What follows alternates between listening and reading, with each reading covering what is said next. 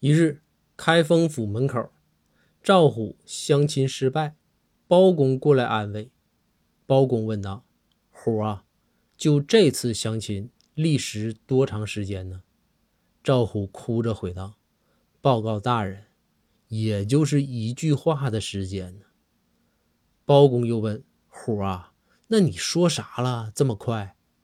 赵虎回道：“大人，我合计啊，相亲。”咱得有派头啊，对不对？于是啊，我就准备了一些贼有哲理、贼耐人寻味的话，我合计好好献一下。第一句我就说啥呢？生存还是死亡？这个是一个值得考虑的问题。我刚说完，人家就走了。